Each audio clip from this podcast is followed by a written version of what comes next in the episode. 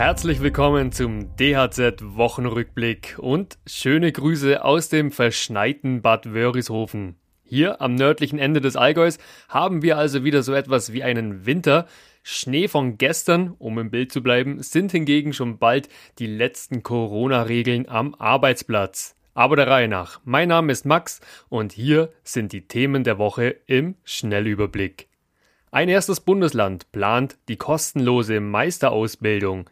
Eine Nachfolgeregelung für das Baukindergeld kommt ab Juni und die Corona-Arbeitsschutzverordnung läuft früher aus als geplant.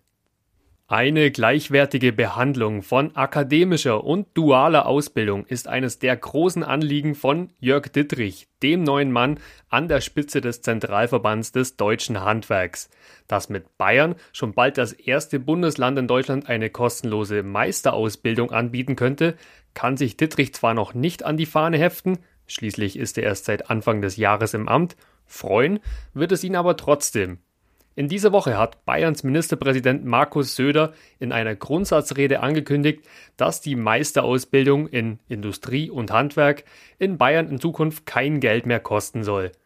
Bislang handelt es sich hierbei um nicht mehr als eine Absichtserklärung. Ab wann Meisterkurse tatsächlich kostenlos sein könnten, ließ Söder offen.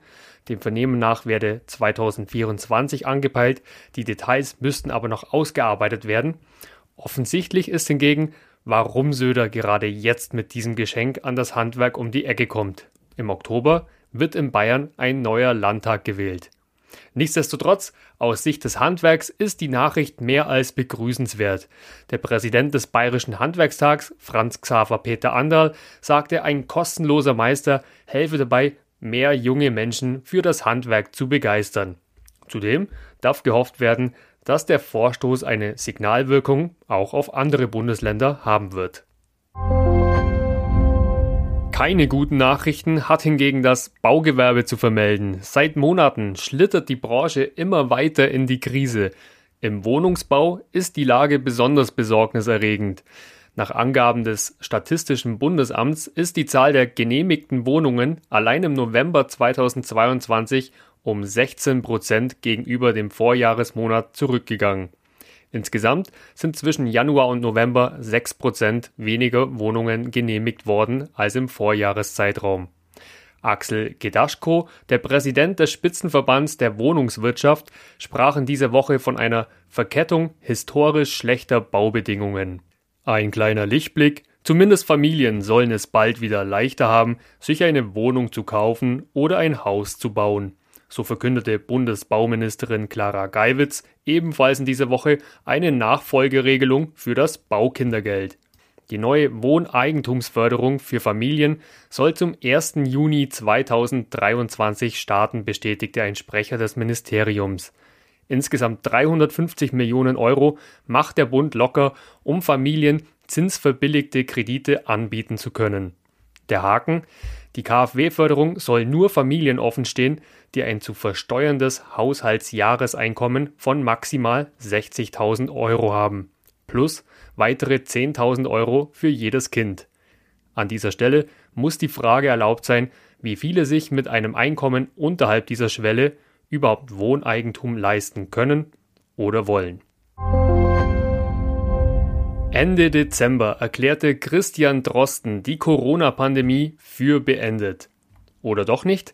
Im Gespräch mit NDR Info sagte der Virologe jetzt, seine Aussage sei missverstanden worden. Ob die Pandemie wirklich vorbei ist, lasse sich erst nach der Winterwelle feststellen, wobei er erwartet, dass diese eher endemisch sein wird. Während sich Drosten also noch nicht festlegen möchte, ist die Politik mutiger und erklärt immer mehr Schutzmaßnahmen für beendet. Bundesarbeitsminister Hubertus Heil kündigte in dieser Woche an, die Corona-Arbeitsschutzverordnung zum 2. Februar auslaufen zu lassen. Zwei Monate früher als geplant. Derzeit sind Betriebe noch verpflichtet, eine Gefährdungsbeurteilung zu erstellen und Maßnahmen zum Infektionsschutz in einem Hygienekonzept festzulegen. So müssen Arbeitgeber Homeoffice und Testangebote für die Beschäftigten prüfen. Diese Pflicht soll künftig also nicht mehr bestehen. Für Handwerkschefs eine bürokratische Last weniger. Und ja, mit dieser guten Nachricht verabschiede ich mich für diese Woche und wünsche euch ein schönes Wochenende mit der vielleicht einen oder anderen Schneeflocke. Ciao, macht's es gut, euer Max.